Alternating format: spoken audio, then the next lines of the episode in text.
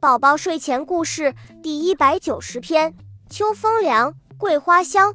秋天是旅行的好季节。蚂蚁大哥、蚂蚁二哥和蚂蚁小弟三只小蚂蚁结伴去旅行。他们走啊走，一条小水沟挡在了他们的前面。蚂蚁大哥走到小水沟旁边，用触角试了试沟里的水。呀，水好凉啊！蚂蚁大哥把脑袋摇得像拨浪鼓，过不去，过不去。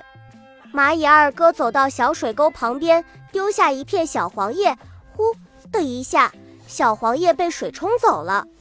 哇，水好急呀！蚂蚁二哥也把脑袋摇得像拨浪鼓，过不去，过不去。蚂蚁小弟可不相信过不了这条小水沟，他在小水沟旁边瞧啊瞧啊。瞧见一棵高高的狗尾巴草，它就迅速地爬了上去。狗尾巴草弯弯腰，变成一座小小桥，凌空架在小水沟的上面。三只小蚂蚁笑眯眯地爬上狗尾巴草小小桥，高高兴兴地过了那条小水沟。